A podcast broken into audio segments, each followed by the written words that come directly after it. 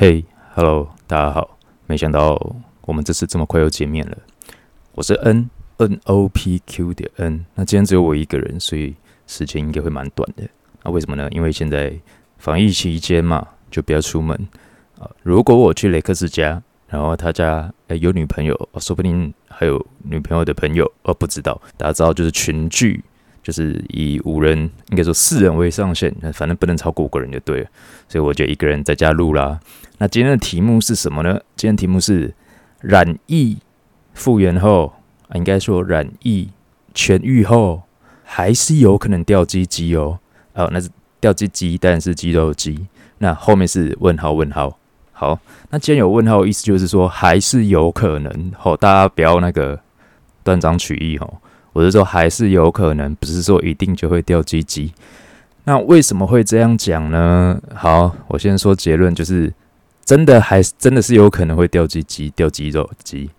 那我为什么会这样讲？就听我下面娓娓道来。因为最近我看新闻或者是上网都常看到有些新闻都会有些很耸动标题：病毒可藏阴茎八个月，或者是什么恐治不举。恐怎么样怎么样的哦，但其实啊，我去查了一下，的确这个病毒它会感染到你的睾丸，然后会攻击你睾丸里面的细胞。好，这是真的。不过呢，我们先来念一下原本的新闻是怎么写的。根据苏格兰人报报道，美国迈阿密大学的查德布拉布拉布拉指出，呃，以前。没有抱怨勃起功能障碍的男性，在感染 COVID-19 之后，发展为相相当严重的勃起功能障碍。哇塞！然后他们的研究团队只有找了四个人。好，那这四个人呢，是这样的啦，就是呃，他们有两个受试者，然后分别在六个月及八个月前。感染了肺炎啊，一个人是重症啊，一个人就是比较轻微，然后两个人诶没有感染过，然后研究指出两个染疫的有出现勃起障碍呢。好，那这个研究啊，我就有有一些疑有一些疑问了，就是这两个有勃起障碍的、有性功能障碍的，会不会就只是单纯本来就有性功能障碍，然后就是硬要推给肺炎？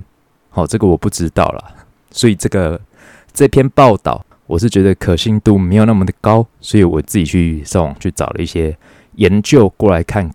好，那我发现其实的确早在去年就有这个病毒会攻击睾丸里面的细胞的新闻，还有研究出来。好，那公大部分的新闻其实都着重着重在，或者是研究都着重在可能会导致不孕或者是。导致你的就反正都着重在应该说生育方面的功能。那我看到这个新闻，其实我就想说，对我来讲，其实好像也不要说对我来讲了，对很多健身或者是热爱健身，对很多健人来讲，就是诶，睾丸被攻击，这时候会想到的，好像不是说能会不会影响生育功能，好，或者是会不会影响性功。就是性功能，好了，也是会想到啦，因为也是很重要。可是我觉得想到睾丸的细胞被攻击，可能就会想到另外一件比较间接的见人，可能会想到另外一件事情。哎，那我的睾固酮啊，大家都知道，有听我们节目应该都知道睾固酮的重要性吧？睾固酮它就是要让你长鸡鸡的，它就是分泌出来要让你长鸡鸡的激素。那你如睾固酮如果缺乏，那就代表。你会很难长鸡鸡啊，就像男生为什么容易变壮，女生比较不容易变壮，就是因为最主要原因就是女生的睾固酮非常的低嘛。好，所以我就去查了一下睾固酮到底在感染了肺炎之后会不会变得比较低，结果还真的被我找到，真的有研究，就直接讲明了啊，他们研究直接讲明了在感染。之后，而且复原了，他的睾固酮受试这些受试者里面有感染，感染者复原之后，他的睾固酮真的是过低，就是比一般人来跟一般人比，相对来来比是偏低的。好，那这个是结果啦。那那我除了睾固酮之外，有看了一些其他像什么呃 F FSH 啊 LH 比较上游的激素，看起来是呃相对来讲是正常的，可是睾固酮会过低。那又去我又去翻了其他研究，因为其实早早就有研究说它就是会攻击睾丸的细胞。好，那我去看一下那些攻击睾丸里面的细胞到底攻击了什么。好，发现它的确是会攻击，会导致你生育的那些呃，让造造成你不孕的那些细胞。大家要知道，就是分泌精子的细胞跟分泌睾固酮的细胞是不一样的细胞。就分泌精子，但只就就是反正精原细胞变精子嘛，然后就输精管里面会变精子，然后不管了这个。你们自己去翻课生物课本。那分泌那个睾固酮的是间质细胞，但反正都是在睾丸啊。重点就是是不一样的细胞啊，所以它会病毒会攻击睾丸的细胞，不代表就是它会影响你的生育能力，不代表它就会让你的睾固酮降低。所以我就去查，到底它会不会去攻击？呃，你一样就是会不它会不会去攻击、去感染、去攻击？睾固酮的那种会分泌睾固酮的间质细胞，那答案是会。所以那个睾固酮过低的那个研究，其实它是有可信度的。虽然它的它的受试者他人数并不多啦，所以我才会打一个问号。就是虽然有这样子的研究，但是问题是因为目前对于肺炎 （COVID-19） 这株病毒的研究还在进行中。然后另外一点是它的变异速度又很快，所以我们不能就此下定论。但是因为它真的就是会攻击这些细胞，好，所以然后又这样子睾固酮变低的这研究出现，那所以这集的结论就是，的确它就是会有可能你染疫了，然后复原了之后，你会有一段非常长的时间，那会不会有终会不会到终身呢？这个不知道。